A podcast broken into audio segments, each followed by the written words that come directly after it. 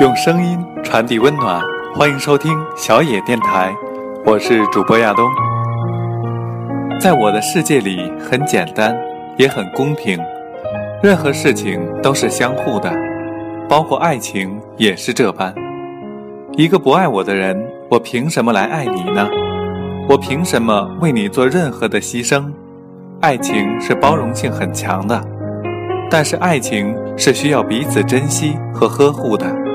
从来不会走任何单行线，好像很多人都有了错觉，觉得爱的荡气回肠的才算爱情。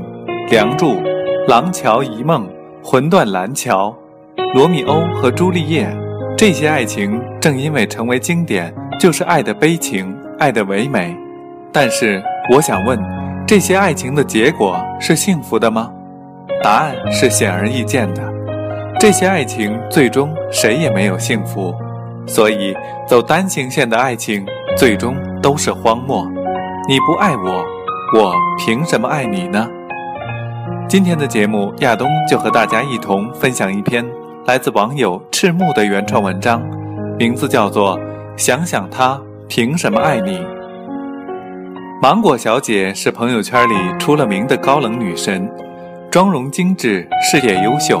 心比天高，能和他做朋友很出乎我的意料。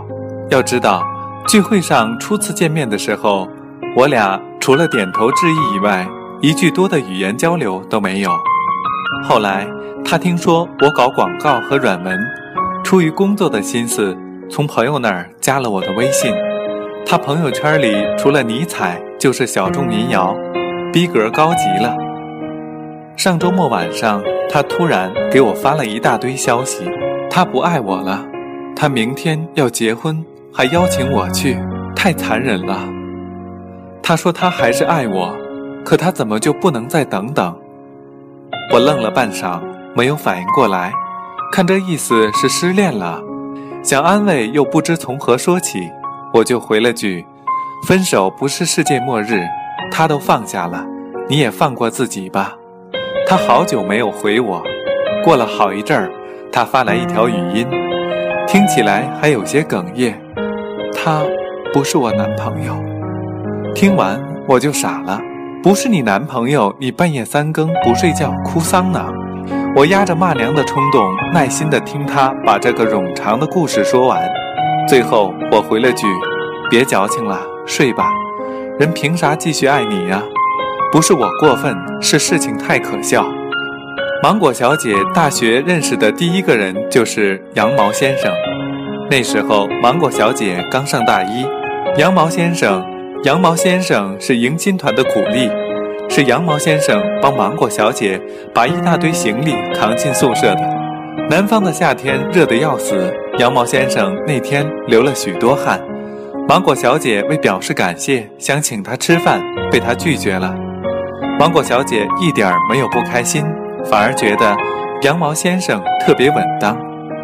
入学以后才知道，羊毛先生在学校是个很有名气的才子，学生会副主席，奖学金霸榜人。入学没多久，芒果小姐就参加了一个社团，因为常常需要和学生会交流的缘故，芒果小姐和羊毛先生算是每天都有一次恰巧相逢。这种偶然的情况后来就渐渐变成了常事，他们的关系越来越好。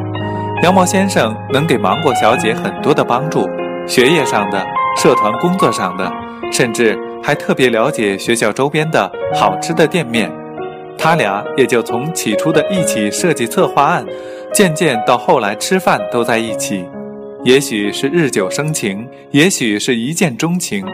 羊毛先生很快就在一次部门聚会上向她表白了，芒果小姐措手不及，慌乱之下说要考虑考虑。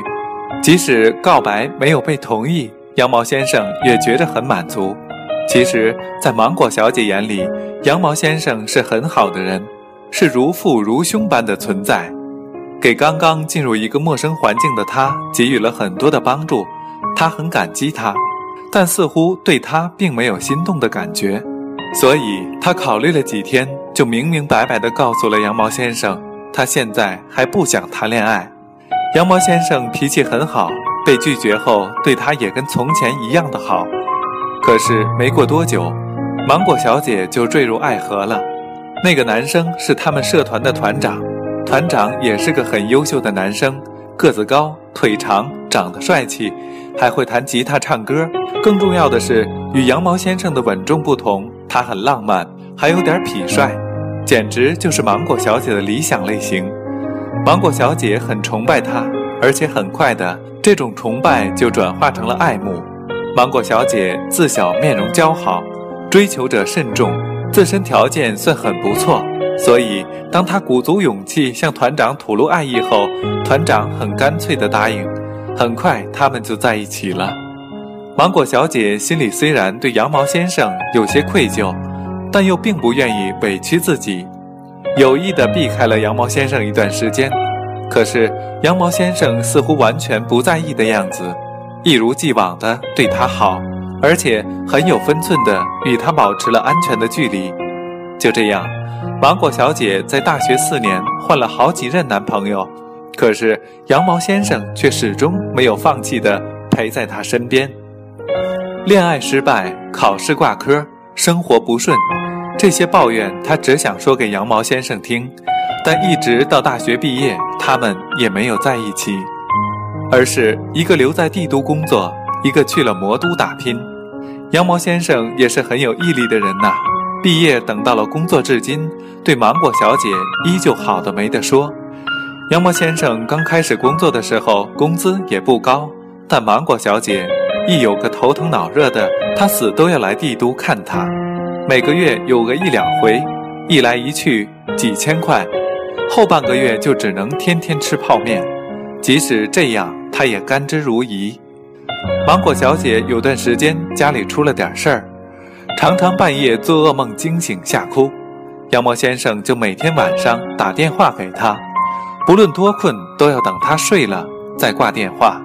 芒果小姐喜欢吃芒果。可是帝都每年到秋冬季节就很难买到新鲜好吃的，所以她很不开心。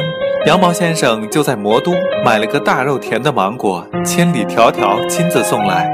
果然，恋爱的人是疯狂的吗？路费都能买十几筐芒果了。在这期间，芒果小姐甚至还谈过几次恋爱，都以失败告终，因为她觉着每个人都比不上羊毛先生对她好。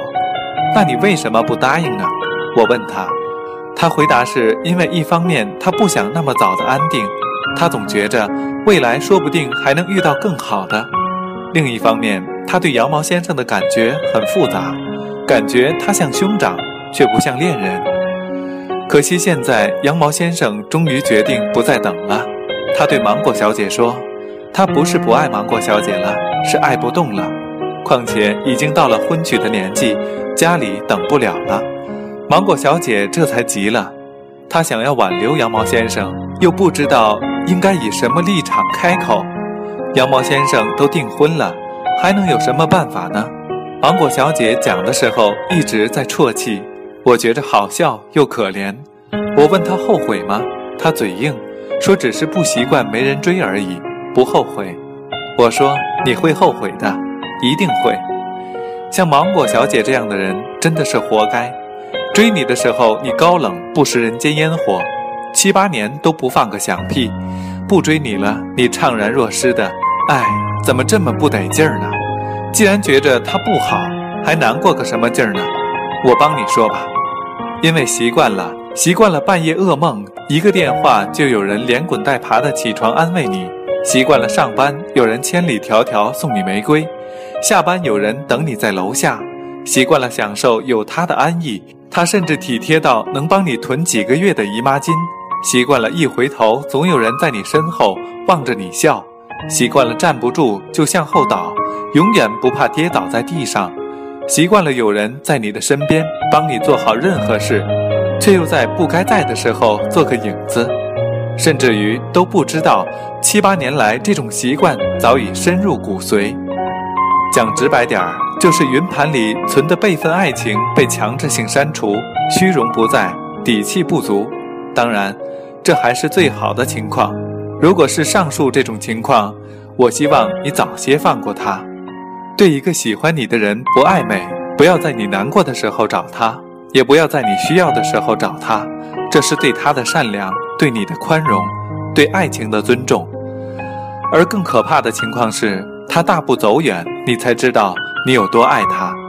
依赖他冬天递给你的一杯热咖啡，依赖他夏天带给你一根老冰棍儿，依赖大病初愈看到他握着你的手陪在床边，依赖旅行时他带着你走街串巷却不会迷路的周全准备。你的生活已经不能没有他了，而他的影子也早就深深地印在你的心里，而你却一直以为自己不爱他，你爱他，却因为自己的固执赶走他，你活该。你要记住，再帅的男神也不及身边陪伴你的这个人，再好的理想型也不如身后带笑的这个人。如果你爱，就趁早转身抱住他，死也不放手。如果你不爱，就早些告诉他，斩钉截铁地说清楚，不再理会他，然后祝福他。张无忌一生有四个女人，小昭爱他，然后放弃，所以他最懂爱。周芷若爱他，却不甘心，死生纠缠一辈子，下场不好看，这叫做不会爱。珠儿守着与他的回忆，孤独却满足，痛苦但放手，这叫爱而不得。赵敏敢爱敢恨，又当机立断地选择与他在一起，还为了他反出家门。他最会爱，所以他得到了张无忌。所以，我们都该进修进修情商了，不是为了会说话，是为了学会更好的爱你的他。不管爱情多么伟大，但是它也是以现实的真实和真诚性为基础的。所有的爱情都是必须建立在彼此爱的基础上的。一个不爱我的人，所以也别想在我的世界里得到任何的爱。世上没有不劳而获的事情，不管你是优秀的还是不优秀的，只有彼此尊重生活和爱情的人，才会真正的得到爱情，并且享受爱情的美好。我向来爱得很纯粹，一个我不爱的人再爱我，我也不会接受；一个不爱我的人，我也不会去爱，因为我很清楚爱情的局限性。所以，不想自己为难了自己，自己让自己陷入了万劫不复之中。很简单，爱情是相互的呵护和温暖，要深爱都必须彼此深爱，没有深爱不如不爱。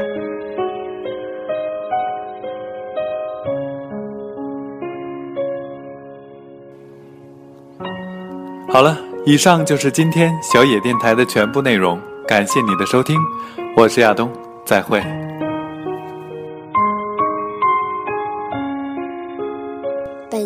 由小野电台提供，用声音传递温暖，感谢您的收听。